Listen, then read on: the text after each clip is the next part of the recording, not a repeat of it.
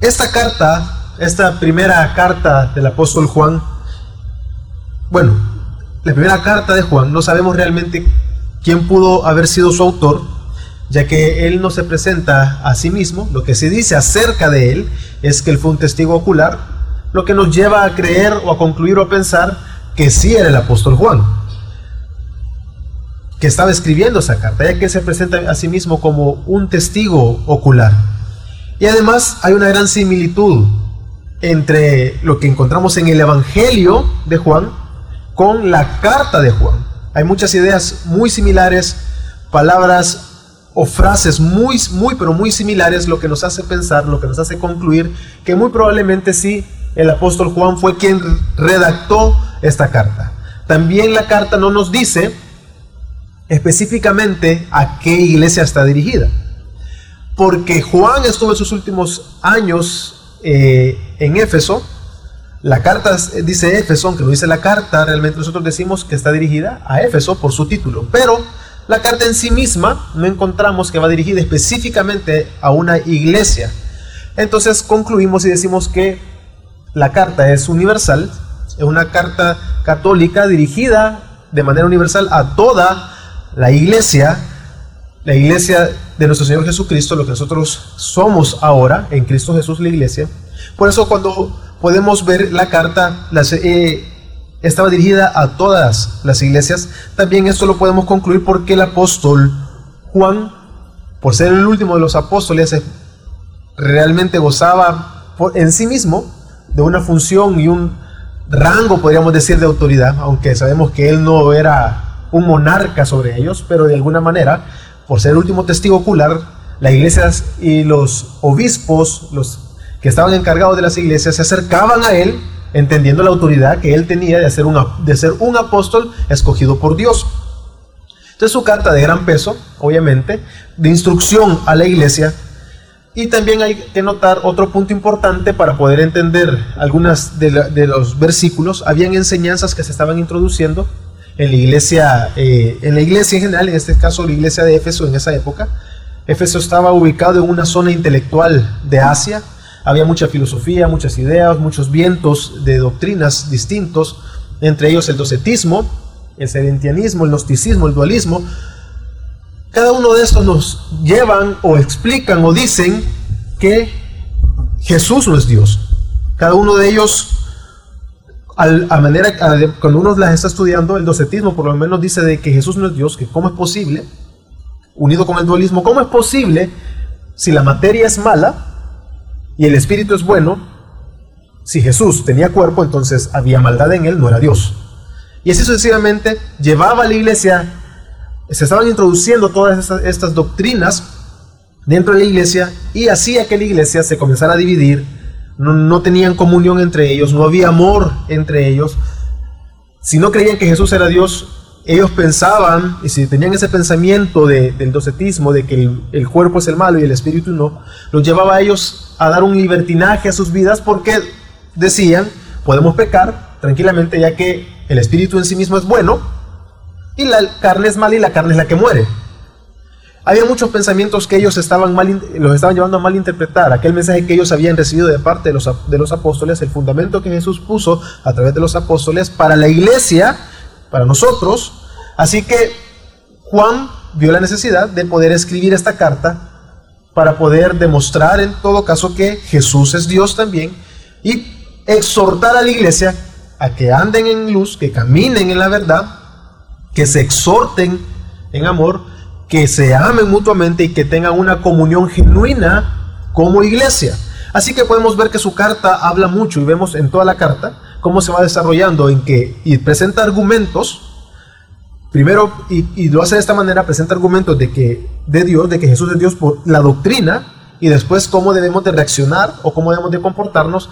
Y a medida que lo vuelve un capítulo, dice cómo debemos de comportarnos, vuelve una vez más a dar un fundamento bíblico doctrinal, o doctrinal podríamos decir en todo caso, enseña, da instrucciones y después dice cómo deben de comportarse a partir de ese conocimiento que ellos tienen en el sentido de que Jesús es Dios por estas razones, Jesús es Dios por estas razones, así que ustedes deben de vivir porque Jesús es Dios de estas otras maneras. Y es lo que vamos a tratar de ver en este caso, solo vamos a ver una porción, pero es la lógica que él está viendo y hablando. Entonces, este día vamos a, vamos a tratar de hablar estos cinco versículos y el tema es andemos en luz porque Dios es luz. Por cuanto Dios es luz y en Él no hay tinieblas, usted y yo, la iglesia, debemos de caminar y andar en luz, teniendo comunión, mostrando amor, confesando nuestros pecados. Y es lo que vamos a tratar de ver. Quiero que leamos Primera de Juan en el versículo 1, capítulo 5. Y este es el mensaje que hemos oído de Él y que os anunciamos. Dios es luz y en Él no hay tiniebla alguna. Juan está anunciando el mensaje que él había recibido de parte de Dios. Cuando él dice hemos recibido, no está hablando de la iglesia de Éfeso, no está hablando de la iglesia en la que dirigía la carta y él, sino que él está hablando, como ya dije claro, probablemente solo de los apóstoles. Se está refiriendo, no se refiere a usted, a mí, sino se está refiriendo a los apóstoles. Este mensaje que hemos oído de él y que os anunciamos. Aquí la misma frase nos dice que hemos oído de él, nos está diciendo que está hablando de los apóstoles.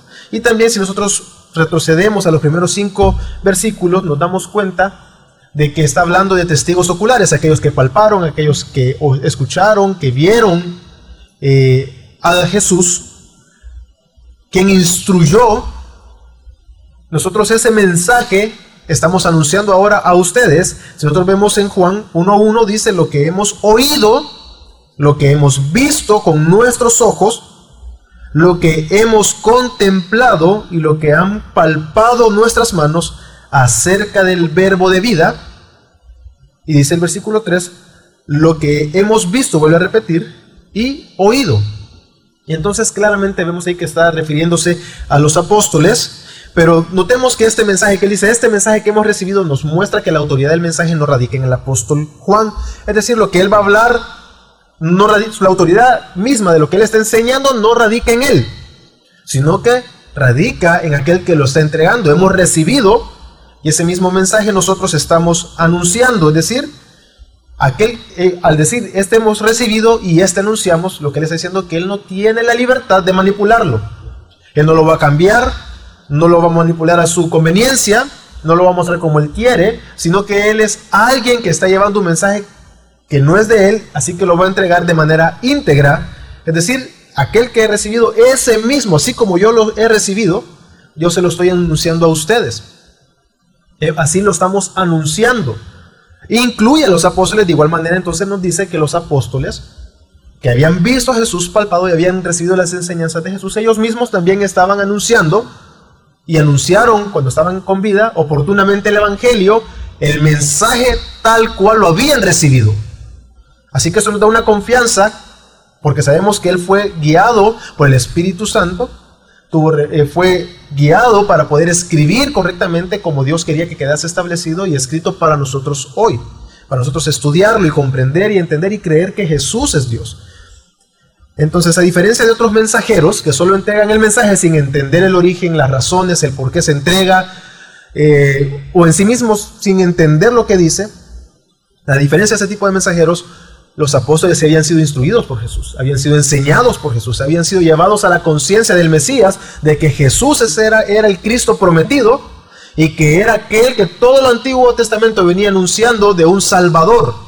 Ellos tenían esa conciencia, a diferencia de cualquier otro mensajero, ellos no simplemente lo estaban entregando tal cual sin entenderlo ni comprenderlo, ni haber sido transformado por él. No, ellos, él estaba entregando, los apóstoles habían entregado un mensaje el cual habían recibido de manera que ellos lo entregaban tal cual, pero ellos lo entendían, ellos lo comprendían.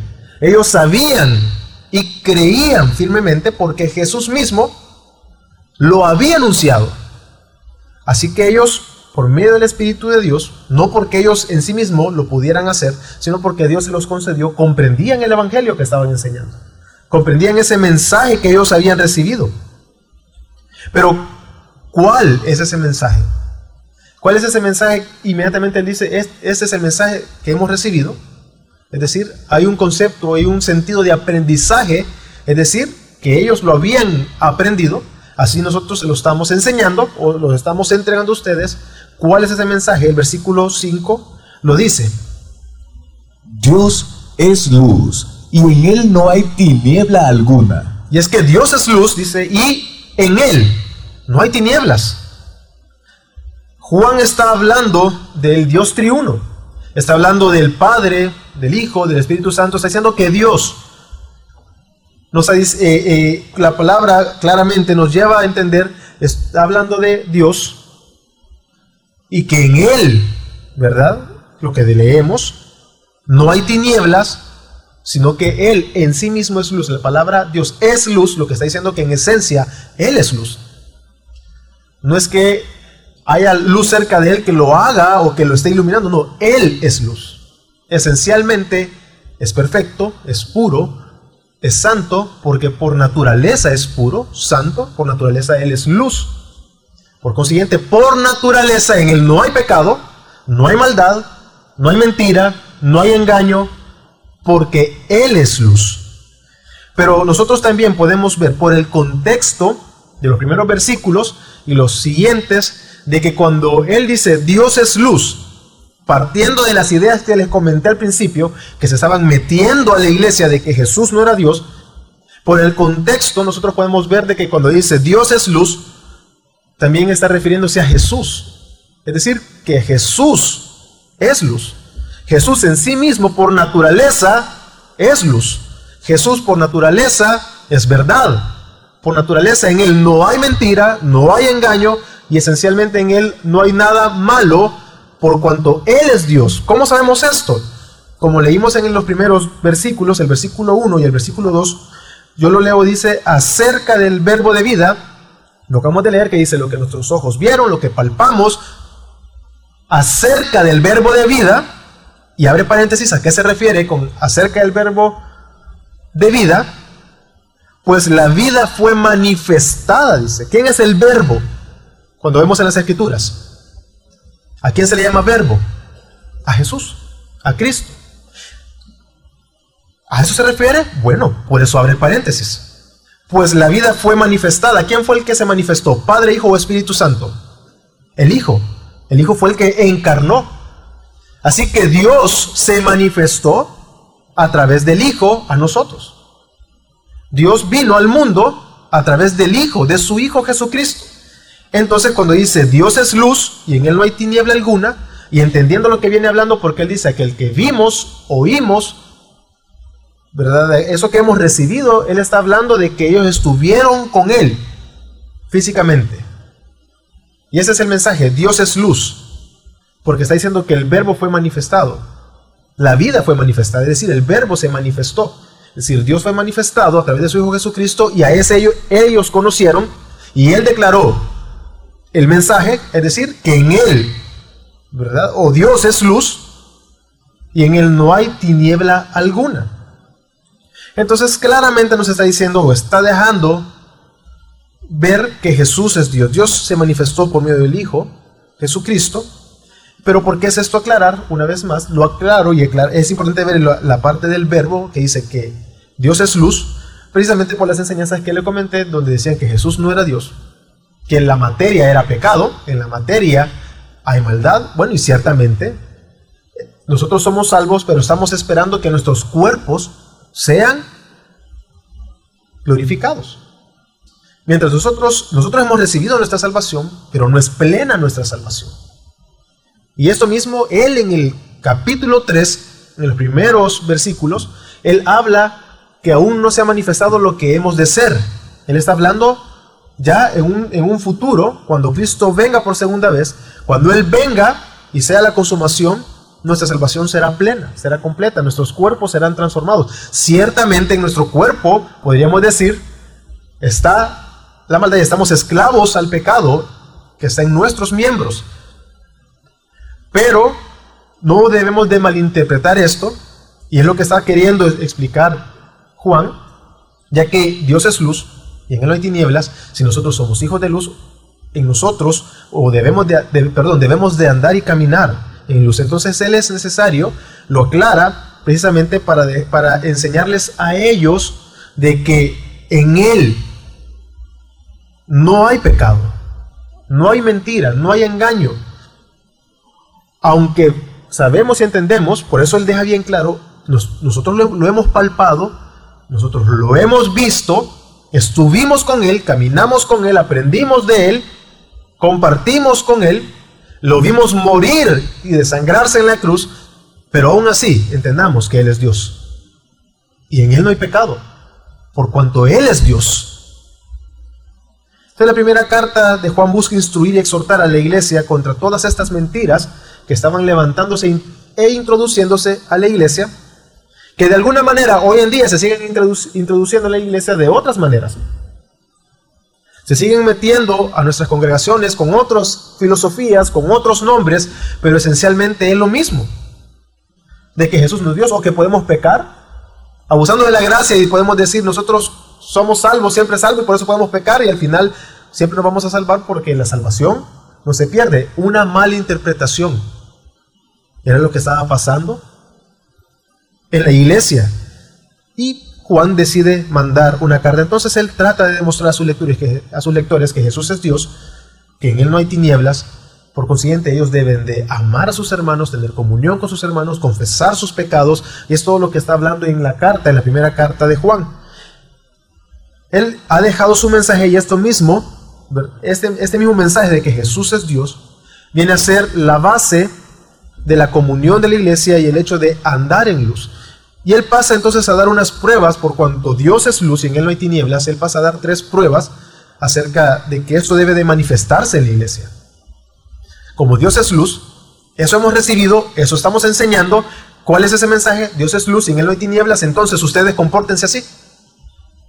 Esas pruebas o evidencias o argumentos que él está mostrando de que Dios es luz y que ellos deben demostrarlo de esa manera. No vivir como vive el mundo, sino vivir como le agrada a Dios. La primera prueba nosotros le encontramos evidencia o argumento en Juan, 1 Juan 1, los versículos 6 y los versículos 7. Y el versículo 7, perdón. Si decimos que tenemos comunión con Él, pero andamos en tinieblas, mentimos y no practicamos la verdad. Mas si andamos en la luz, como Él está en la luz, tenemos comunión los unos con los otros, y la sangre de Jesús su Hijo nos limpia de todo pecado. Si nosotros decimos que tenemos comunión con Él, cada una de estas eh, pruebas o argumentos se las inicia de esta manera. Si decimos, Ahí podemos ver que se dividen en tres en esta porción de las escrituras. Si decimos, la primera es que tenemos comunión con Él, lo que Él está queriendo decir con tener comunión con Dios, no es una comunión de estar juntos, no es una comunión de compartir, sino por medio del Espíritu nosotros estamos unidos con Dios. Tenemos comunión genuina porque hemos recibido salvación.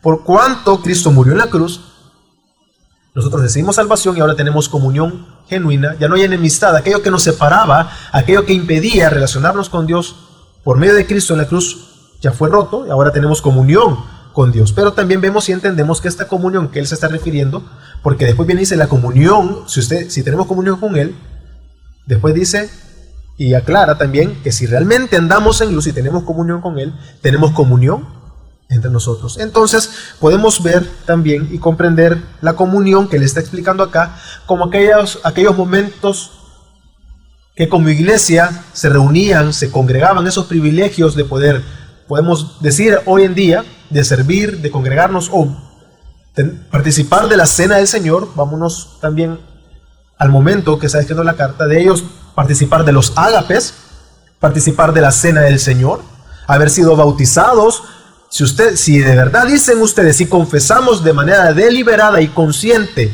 de que tenemos comunión con Él, eso es lo que está diciendo, si nosotros estamos conscientes, o podríamos decir, si ya hemos, realmente somos miembros y tenemos comunión participando de la cena del Señor, del servicio, del congregarnos, de los ágapes, si realmente tenemos comunión con Él, pero andamos en tinieblas, entonces nosotros, dice literalmente mentimos y no practicamos la verdad. Estos privilegios que recibían ellos en la iglesia primitiva, recuerden, no eran tomados de manera deliberada, ya que por las situaciones sociales, políticas, eh, religiosas del momento, aquel que decidía bautizarse era de gran peso. Hoy en nuestros días hay personas que se bautizan pero no tienen compromiso con la iglesia.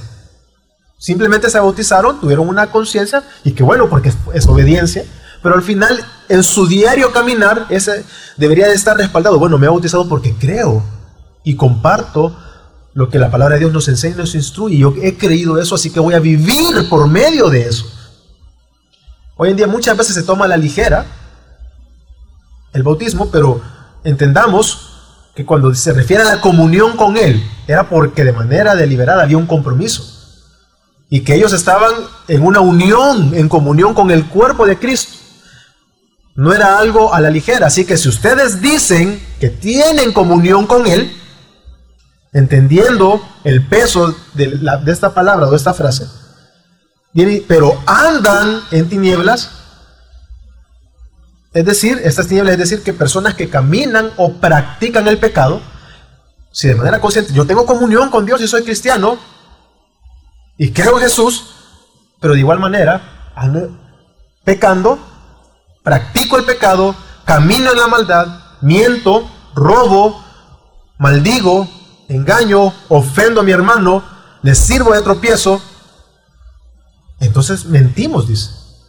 Es decir, que es una persona hipócrita que se muestra ante la sociedad o ante la comunidad cristiana de una manera, pero en su vida, y no quiero caer en un dualismo en, la frase que estoy diciendo, pero en su vida, podríamos decir, o fuera de lo que en su mente ve como iglesia, ya en sus trabajos viven de otra manera. Ahí hay un dualismo. Porque somos cristianos no solo dentro de la iglesia. Lo que está diciendo, si ustedes dicen que tienen comunión, pero andan en tinieblas de manera deliberada, ustedes mienten, se engañan y engañan a los demás, entonces realmente ustedes no están practicando la verdad. Con practicar la verdad lo que está diciendo es que no han sido transformados por el Evangelio. Y es que por cuanto si le damos vuelta o decirlo de otra manera, por cuanto no han sido transformados por el Evangelio realmente, no practican la verdad, por consiguiente ellos engañan a todos diciendo, sí, soy cristiano, pero yo quiero pecar y vivo pecando. Practicando el pecado, sin dejarlo atrás. Estamos mintiendo, dice. Y realmente no andamos en luz. Por el contrario, dice, si en sus vidas realmente andan en luz, si han sido transformados y sus vidas son conducidas con integridad, confesando sus pecados, viviendo acorde a las escrituras, entonces andan en luz, les estaba diciendo. Andamos en luz, entonces no practicamos el pecado, sino por el contrario, practicamos la verdad. Entonces, genuinamente se está viviendo una comunión. Si por el contrario está diciendo, si andan en luz, quiere decir que no van a practicar el pecado, y van a tener comunión unos con otros, de manera genuina. No una comunión solo por compromiso. Quiero tener comunión con mi hermano mientras estoy aquí, pero en mi corazón estoy murmurando en contra de él. En mi mente estoy hablando en contra de él. Lo que está diciendo aquí, no, genuinamente sí van a tener comunión con Él, porque tienen comunión con Dios, y esa comunión con Dios, por cuanto Él es luz, nosotros andamos en luz, se muestra la comunión con la iglesia con, los miembros, los demás miembros del cuerpo de Cristo. Entonces se genera una relación íntima entre creyentes, una relación basada en la verdad, no, en emociones o sentimientos, sino en la verdad y no en las mentiras o en las enseñanzas falsas que los, estos, valga la redundancia, más adelante los llama falsos cristos, enseñan, sino viviendo totalmente en la verdad, caminando en la luz, y volvemos a leer la porción, la leo yo, dice, si decimos que tenemos comunión con Él, pero andamos en tinieblas, mentimos y no practicamos la verdad. Mas, si andamos en la luz, como Él está, como Él está en la luz, por cuanto Dios es luz, en esencia, tenemos comunión los unos con los otros. Y la sangre de Jesús su Hijo nos limpia de todo pecado. Entonces, si nosotros realmente tenemos comunión con Dios y andamos en luz, más bien aquí que nuestros pecados son limpiados, está hablando de un proceso de santificación. Él nos limpia. Él va limpiando y nos va perfeccionando en Él. Tiene una, una lógica porque Dios es luz, en esencia es luz, y si tenemos comunión con Él, entonces andamos en luz. No hay otra opción. No podemos estar con Él y estar en tinieblas. Entonces no sería Dios. Pero Él es Dios, tenemos comunión con Él, no practicamos el pecado, andamos en luz y somos, por permanecer en Él, por andar en la luz, nuestros pecados van siendo limpiados. Él nos limpia por medio de la sangre de su Hijo Jesucristo. Pero también tenemos una segunda prueba. Él dice, viene el apóstol y dice, Dios es luz, ese es el mensaje que él ha recibido y en él no hay tiniebla alguna. Entonces, si eso es así, se muestra en la iglesia, la evidencia es que hay comunión. La segunda es ver y entender y comprender en contra de las enseñanzas que se habían introducido, que decían, bueno, entonces pequemos, no hay pecado, no hay nada que nos pueda corromper. Él muestra una segunda evidencia o prueba en los versículos 8 y 9. Si decimos que no tenemos pecado, nos engañamos a nosotros mismos y la verdad no está en nosotros. Si confesamos nuestros pecados, Él es fiel y justo para perdonarnos los pecados y para limpiarnos de toda maldad. Entonces en la, en la primera prueba nosotros vemos que Él dice, si tenemos comunión, pero andamos en tinieblas, mentimos. Aquí dice, si decimos que no tenemos pecado, nos engañamos a nosotros mismos. Nos estamos mintiendo. Nosotros comenzamos a mentirnos y terminamos creyendo esa mentira. Es decir, que si nosotros decimos, cuando Él dice, si decimos que no tenemos pecado, lo que Él dice es, si nosotros llegamos a creer que por naturaleza en nosotros no hay pecado, nos estamos engañando. Precisamente es el dualismo. El dualismo enseñaba parte de sus enseñanzas con el dualismo era de que como el cuerpo era malo, la materia era mala, no podía dañar o afectar la eternidad, porque lo que se dañaba era el cuerpo. Y el espíritu era bueno en sí mismo, así que al final podría lograr la vida eterna. Grave error en esa enseñanza. Porque si somos y si somos hijos de Dios, y si andamos en luz como Él anda en luz, nosotros no vamos a practicar o caminar, sino que vamos a vivir de manera íntegra y correcta, confesando nuestros pecados, caminando rectamente delante de Dios según la verdad y según el mensaje que nosotros hemos recibido. Entonces dice, nos engañamos a nosotros mismos, es decir, que de manera consciente, una vez más, lo digo, de manera deliberada, nos creemos esa mentira y vivimos por medio de esa mentira. Si decimos que en nosotros no hay pecado. explico una vez más lo de la salvación. Ya hemos recibido salvación. Hemos recibido libertad. Pero entendamos, estamos esperando que nuestra salvación sea plena. Y será manifestado lo que hemos de ser cuando Él venga por segunda vez. Así que mientras tanto tenemos que permanecer porque hay una ley en nuestros miembros, la ley del pecado, como es Romanos 7, el apóstol Pablo, lo que no quiero hacer eso hago, no está queriendo justificar su pecado, sino que él está queriendo demostrar y enseñar acerca de que hay salvación, somos libres del pecado, pero hay una ley que aún está activa. Es decir, nuestra salvación es ya, pero falta que sea plena, seremos manifestados como debemos de ser cuando Él venga por segunda vez. Entonces, no nos podemos engañar a nosotros mismos diciendo que no hay pecado en nosotros. Es que no hay pecado. El pecado no existe. Y realmente parece ridículo, pero sí hay sectas que enseñan esto. Y se ha enseñado en nuestro país en muchas sectas diciendo no hay pecado ya en nosotros. Pero se engañan a ellos mismos. Y nosotros no podemos caer en ese error. Entonces, por consecuencia, si se cree ese error, dice, la verdad no está en nosotros, lo que ya explicamos, no hay salvación, porque el Evangelio no lo ha transformado en sus corazones, en sus mentes, entonces dice él que si creen esta mentira, no hay verdad, la verdad no está en ellos. Ya es una evidencia de que si ellos creen de que no hay pecado y no hay pecado en cada uno de nosotros, entonces no está la verdad en nosotros. Pero si la verdad está en nosotros, nos damos cuenta inmediatamente de la necesidad que tenemos de un Salvador. Porque entendamos, si en nosotros, si decimos que no hay pecado en nosotros, inmediatamente la siguiente, el siguiente paso es decir, no necesito un Salvador ya, porque no hay pecado en mí. No necesito de Cristo, no necesito de la palabra, no necesito de nada, porque en mí no hay pecado, así que yo me salvo. No hay nada más o no hay nada malo que me espere. porque no necesito de un Salvador, nos engañamos. Pero si realmente somos conscientes de la verdad y hemos sido transformados y la verdad está en nosotros, entonces nos va a llevar a ver y entender que necesitamos de un Salvador. Nos lleva a ver de que Dios es luz, Él es puro, Él es santo. Yo no soy puro, no soy santo, necesito de un Salvador y soy impulsado a confesar mis pecados.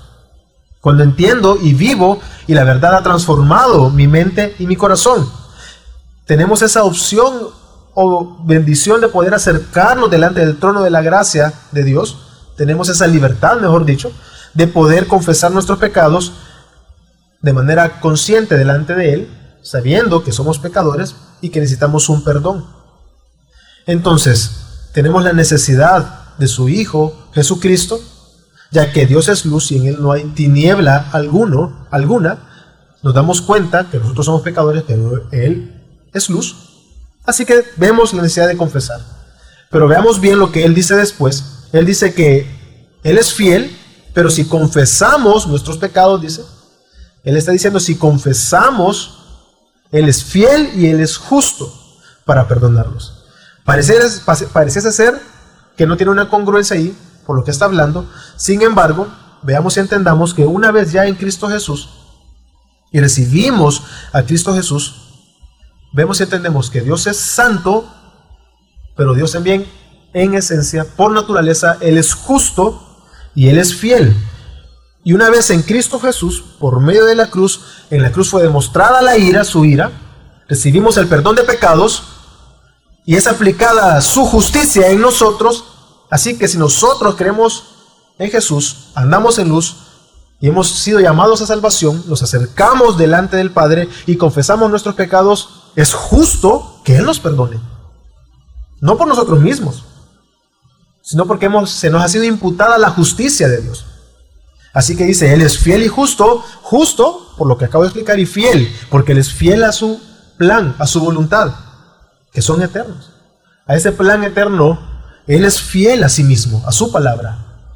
Así que Él nos ha prometido que si creemos que Jesús es Dios y creemos en su Hijo Jesucristo como Dios, hay salvación y perdón de nuestros pecados, así que nos acercamos delante de Él. Si andamos en la luz, practicamos la verdad, confesamos nuestros pecados, entonces es justo que Él nos perdone y lo hará porque Él es fiel. Vamos a alcanzar ese perdón de pecados. Entonces Él está hablando, diciendo de que entonces por medio de eso somos limpiados después de nuestra maldad. Él nos perdona, es justo, Él es fiel, Él nos perdona, pero nos limpia de nuestro pecado. Nos va limpiando de nuestro pecado. Podemos decir que Dios día a día se perfecciona en nosotros, limpiándonos de nuestra maldad. Y es precisamente nuestro pecado, nuestra maldad, de donde vienen nuestros pleitos y el miércoles, hace no me acuerdo aproximadamente cuántos miércoles, se habló en Santiago 1 que dice de dónde vienen los pleitos. Es decir, se habló de que, perdón, no, se habló en el capítulo 1 acerca de que somos tentados cada uno por su propia concupiscencia. No podemos culpar a Dios por nuestros propios pecados. Y es que por nuestro pecado es que vienen los pleitos. Pero vemos aquí en contraste, Dios es luz, en, en Él no hay maldad, no hay pecado. Y como no hay pecado, no hay maldad, nosotros confesamos los pecados, alcanzamos perdón y somos limpiados de nuestros pecados, así que podemos andar en la luz y tener comunión. Pero hay una tercera prueba, para ir concluyendo, que la vemos en 1 de Juan 1.10. Si decimos que no hemos pecado, le hacemos a Él mentiroso y su palabra no está en nosotros. Entonces, primero dicho, si decimos que tenemos comunión con Él, pero andamos en tinieblas, mentimos. Segundo, si nosotros decimos que en nosotros no hay pecado, nos engañamos. Pero si creemos esa mentira, por consiguiente decimos nosotros no pecamos. Y si decimos que no pecamos, ahora bien, lo estamos diciendo a él, que él es un mentiroso. Si decimos que nosotros no cometemos pecado, entonces lo que nosotros estamos haciendo y diciendo es que Dios no peca, que Dios, perdón, no es puro, no es santo, que Él no es Dios, que Él es un mentiroso.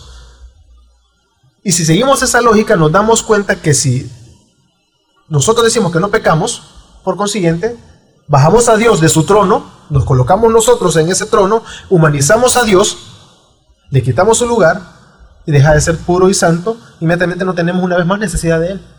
Porque nosotros no pecamos. Tengamos cuidado. Debemos de entender que día a día pecamos. Debemos de entender que día a día debemos de confesar nuestros pecados delante de Dios. Venir delante de Él. Y eso podría pasar en ellos, ya sea por dos cosas, ya sea porque reconocían, porque ellos no reconocían, decían, nosotros no pecamos, probablemente porque ellos no reconocían sus acciones pecaminosas, o bien creían firmemente que en ellos no había pecado y que ellos no pecaban. Y es que esa, la gravedad de este asunto es que estamos diciendo que nosotros somos luz, entonces, porque si no hay pecado, no hay maldad en nosotros, entonces decimos que nosotros y que nosotros somos luz en esencia, quitamos a Dios de ahí y nos ponemos en lugar, diciendo que entonces en Dios hay tinieblas. Y en hay maldad y hay mentira. ¿Por qué? Porque ya, ya nos mintió. Él está mintiendo cuando dice que nosotros, nosotros somos pecadores. Él miente, porque yo no peco. Entonces inmediatamente decimos que Dios es falso, es mentira. Y tomamos su lugar, entonces hacemos mentiroso a Dios que Dios nos ha mentido todo ese tiempo de manera deliberada. Él nos ha engañado, que en su naturaleza Él es un engañador. En esencia Él es un mentiroso, estamos diciendo, lo cual sabemos que no es, así. De ser así, entonces nosotros fácilmente podríamos concluir una vez más, como Él dice, la verdad no está en nosotros. Si decimos que Él, que nosotros no pecamos, lo hacemos a Él mentiroso y la verdad no está en nosotros. Así que podemos ver qué trata de enseñar el apóstol, lo que enseña en esta carta, podemos resumirlo. Bueno, Dios es luz y en Él no hay ninguna tiniebla. Así que si nosotros, si sabemos y entendemos que Él es luz, nosotros andamos en luz. Por consiguiente, tenemos comunión con Dios, tenemos comunión unos con otros, reconocemos nuestra naturaleza pecaminosa, confesamos nuestros pecados delante de Dios y entendemos que Él es fiel, que Él es justo para perdonarnos. Si nosotros realmente andamos en luz y hemos reconocido de que Dios es luz y nosotros confesamos nuestros pecados y reconocemos si soy un pecador, Señor. Yo peco todo el tiempo, yo necesito de ti, te confieso mi pecado, sé que en tu justicia, la cual ha sido imputada por medio de Jesucristo a mi vida, puedo acercarme delante de ti y sé y es justo que me perdones y lo harás porque tú eres fiel. Así que lo que trata de decir o lo, nos enseña es que Dios es luz por cuanto Él es luz y si la iglesia, su iglesia, ha creído en Él claramente, su iglesia sí o sí caminará y andará en luz. Así que usted y yo debemos andar en luz por cuanto Dios es luz. ¿Cómo nos muestra el Evangelio este pasaje? ¿Cómo nos guía hacia Cristo? ¿Cómo podemos ver esto para nosotros? Y es que la palabra en Romanos 3:23 nos dice, por cuanto todos pecaron, no hay aquí ninguno de nosotros que podamos decir que no necesitamos de Cristo. No hay aquí ninguno de nosotros que podamos decir, este día no pequé. No hay ninguno de nosotros que podamos reflexionar ahorita y decir, ¿y en qué pequé ahora? Ya pecó. Ahí ya estamos pecando de arrogancia. Porque no hay ni uno bueno, solamente Dios es bueno. No hay un solo hombre en la tierra que pueda decir que no haya pecado, por cuanto Adán pecó, el pecado entró al mundo, inmediatamente la relación quedó totalmente quebrada, hay una separación y una muerte que totalmente nos creó un abismo entre Dios y los hombres, pero Dios mandó a su Hijo Jesucristo, Dios mandó a su, a su Hijo para que en Él todo fuera reconciliado, y Juan está dejando claro que en nosotros sí hay pecado y que necesitamos de su Hijo, quien mandó para reconciliar todo consigo mismo, es decir, con Dios. Debemos preguntarnos entonces si Dios es luz y en Él no hay pecado, pero si nosotros somos pecadores, ¿cómo puedo yo confesar mis pecados delante de Dios si Él es, si él es santo y yo soy un pecador? ¿Cómo Él puede limpiar mi maldad? ¿Cómo Él puede limpiar mis pecados si yo soy perverso y Él es puro y santo? ¿Cómo puedo tener comunión genuina con el cuerpo? ¿Cómo puedo tener una comunión genuina, genuina con Dios si yo soy un pecador? Si mi mente es perversa, mi corazón guarda resentimiento, amarguras. ¿Cómo puede la verdad entonces estar en nosotros? Y es que todo es posible a través de la muerte y la resurrección de su Hijo Jesucristo. Primera de Juan 1.8 dice, la sangre de Jesús, su Hijo, nos limpia de todo pecado. Y es que todo es posible por medio de la muerte de Jesucristo. El eterno Dios se manifestó por medio de su Hijo, mandó a su Hijo a que se encarnara, tomara forma de siervo y en lugar, en lugar nuestro se subiese a la cruz para que Dios mostrara su ira, su justicia, su santidad, su gracia, su misericordia, su amor.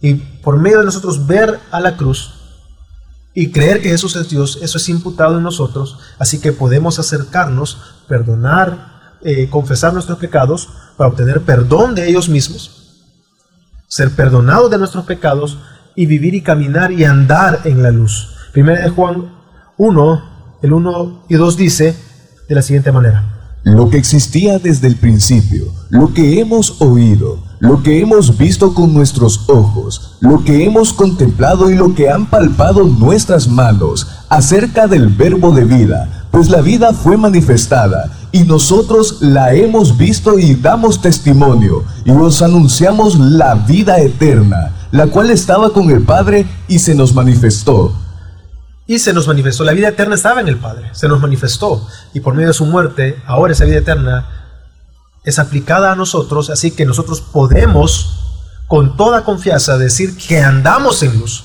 Y debemos andar en luz por cuanto Dios es luz y nosotros tenemos comunión con Él. Si decimos tener comunión con Él, andamos en luz.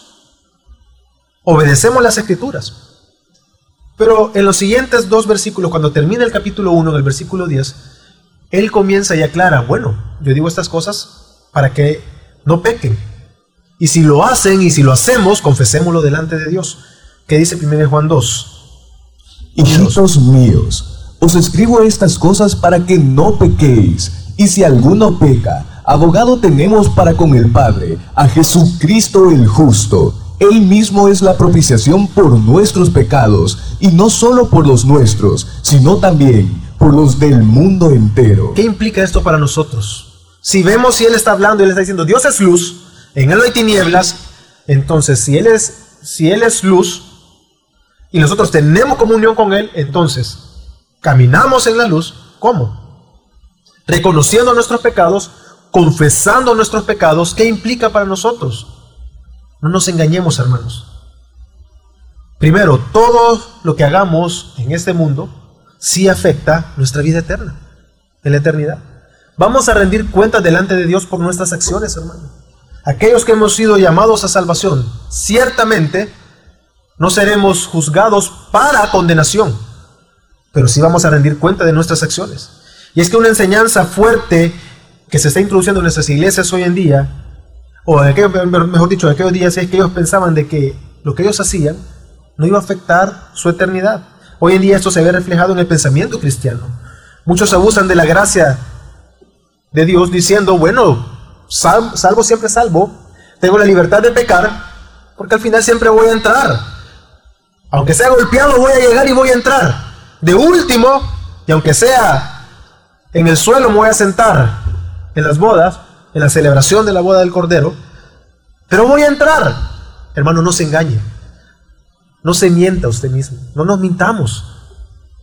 Si, si tenemos comunión con Dios, quien es luz, andamos en luz. Y no practicamos el pecado. Somos obedientes a las escrituras, pero claramente pecamos, sí, pecamos. Pero ¿qué hacemos? Confesamos nuestros pecados. Parte de andar en luz es confesar esos pecados entendiendo que Él es fiel y justo para perdonarnos.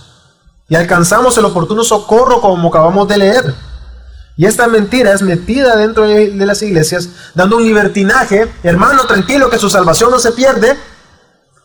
No depende de nosotros, si es cierto, pero lo ocupan para pecar. Una mala interpretación de las escrituras. ¿Qué pues diremos? ¿Seguiremos pecando para que sobreabunde la gracia? De ninguna manera. La misma gracia nos capacita para no pecar, para mantenernos fiel, mantenernos firmes delante de Dios. Y es que el confesar le dice, hermano, usted peque. Ya, y, tranquilo, no, hermano, no, solo confiéselo y tranquilo, continúe. Sí, confesémoslo. Pero el confesar, hermano, implica dejar el pecado. El confesar no implica, lo voy a confesar y voy a seguir pecando. Cuando están los esposos discutiendo, perdoname. Ya me, decís perdoname cada vez, pero lo seguís haciendo. No sé si, si pasa, si Esas discusiones se dan. Me estás pidiendo perdón una vez más por lo mismo. Y yo sé que lo vas a volver a hacer. Uno está pecando y, comienza, y se, se hace un solo problema. Pero el confesar los pecados delante de Dios implica que yo voy a dejar de pecar. Yo estoy dejando atrás, dándole la espalda al pecado. No estoy hablando de perfección, pero probablemente nosotros podemos ver que Juan escribe con esta dureza, entendiendo correctamente la doctrina, más adelante en el capítulo 3, en 1 de Juan 3.6, que dice de la siguiente manera. Todo el que permanece en él no peca. Hermano, usted peca. Parece ser fuerte las palabras, es que son duras. Usted dice ser cristiano, usted dice andar en la luz. ¿Por qué peca entonces? Y podríamos comenzar, no, es que ahí comenzamos a hacer argumentos. No, así como dice el apóstol, que, nosotros, eh, eh, nosotros hay todavía la ley del pecado y comenzamos a querer justificar nuestro pecado. Pero entendamos correctamente la doctrina. Sí, claramente, nosotros pecamos, hermano. Pero eso no es una excusa para deleitarnos en el pecado, vivir practicando el pecado, sino que entendiendo, sintiendo y viendo y comprendiendo que el pecado ofende a Dios, yo lo confieso, y le doy la espalda. Y procuro vivir y andar en luz. Todo el que permanece en él no peca. Todo el que peca ni le ha visto ni le ha conocido. Son duras las palabras. Y, así se iba introduciendo esa mentira dentro de la iglesia, el pensamiento cristiano de nuestros días. Que hay libertad para pecar. Uno no, es castigado como en el Antiguo Testamento, cuando pecaba en las tierras lo tragaba, se moría inmediatamente. Si tocaba el arca sin permiso, caía al suelo, no morimos inmediatamente.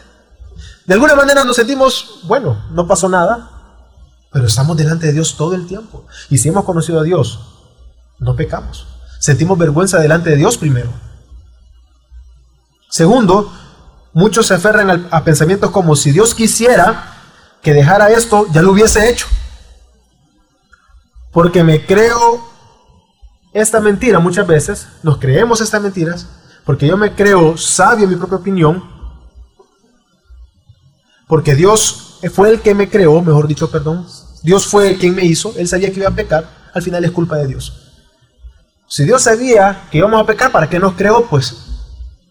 Y nos aferramos a pensamientos como esos para dar libertad o rienda suelta al pecado. Pero sabemos, por cuanto Dios es luz, en Él no hay tiniebla, así que no podemos culpar a Dios por nuestro pecado.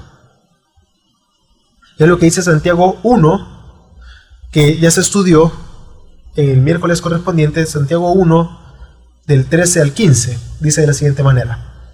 Que nadie diga cuando es tentado, soy tentado por Dios, porque Dios no puede ser tentado por el mal y él mismo no tienta a nadie, sino que cada uno es tentado cuando es llevado y seducido por su propia pasión. Después, cuando la pasión ha concedido, da a luz el pecado, y cuando el pecado es consumado, engendra la muerte. Si Dios me creó, ¿o para qué me creó si sabía que iba a pecar? ¿Por qué no lo evita Dios? No podemos culpar a Dios por nuestros propios pecados, hermanos.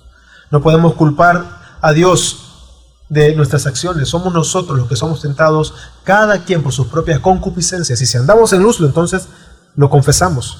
Venimos delante de Él. Tercero, si tenemos comunión con Dios, entonces tenemos comunión unos con otros. Y es precisamente el pecado que mora en nosotros, el pecado, la naturaleza o la ley del pecado que habita en nosotros es que vienen los pleitos entre nosotros. No nos relacionamos no porque mi hermano sea alguien pedante, alguien pesado, alguien arrogante, no. No me relaciono con él, por, es por mi pecado. Es lo que está diciendo Santiago. Y es lo que nos enseña en la carta de Juan. Si tenemos comunión con Él, pero andamos en tinieblas, nos mentimos. Y si tenemos comunión con Dios, entonces tenemos comunión con la iglesia. Tenemos comunión unos con otros. Eso nos va a llevar a preocuparnos por nuestro hermano, a perdonar a nuestro hermano, a tener paciencia, mostrar amor por nuestro hermano, entendiendo que mi comunión es primero con Dios y luego con mi hermano, y me, eso me lleva a mí a entender que yo voy a amar el cuerpo de Cristo. ¿Cómo voy a amar a Dios si no voy a amar el cuerpo? ¿Cómo voy a amar a Jesucristo y no amo a su iglesia? Es imposible. Cuarto y último, nada fuera de Dios, hermanos, puede lavar nuestros pecados. No podemos creer y debemos de evitar creer de que nuestras múltiples acciones van a mantenerme puro. Claramente debemos de tomar decisiones. Yo debo de decir no, pero entendiendo y confiando en la fuerza y el Espíritu de Dios que mora en mí, y no mis propias fuerzas, mejor dicho. Nada fuera de nosotros puede limpiarnos de pecado, nada fuera de nosotros nos puede hacer resistir, eh, fuera, perdón, dentro de nosotros o, fuera de Cristo, mejor dicho, puede hacernos resistir las tentaciones. Nada fuera de Cristo puede hacernos mantenernos puros y santos. Y es que debemos de entender que solo Dios quita la culpa del pecado por medio de su palabra, por medio de su Hijo Jesucristo. Por eso es lo que dice, y notemos en 1 Juan que dice que Él nos limpia él nos limpia de todo pecado, de toda maldad. Pero notemos que Él está diciendo esta frase, que Dios nos limpia en un contexto que está hablando de la comunión entre hermanos. Así que también es importante que Dios ha dejado por gracia y misericordia que permanezcamos y que seamos miembros de una iglesia local para mostrar amor, para cuidarnos mutuamente, amándonos, manteniendo y procurando esa comunión, pero guardándonos unos a otros, a otros pero debemos de entender que el único que puede quitar nuestra culpa es Jesucristo, es Dios por medio de su palabra. Así que solo Dios puede quitar nuestra culpa, solo Dios puede perdonar nuestros pecados, hermanos. Así que si usted y yo decimos tener comunión con Dios, andemos en luz, hermano. ¿Cómo? Confesando nuestros pecados y teniendo comunión con su iglesia. Vamos a orar.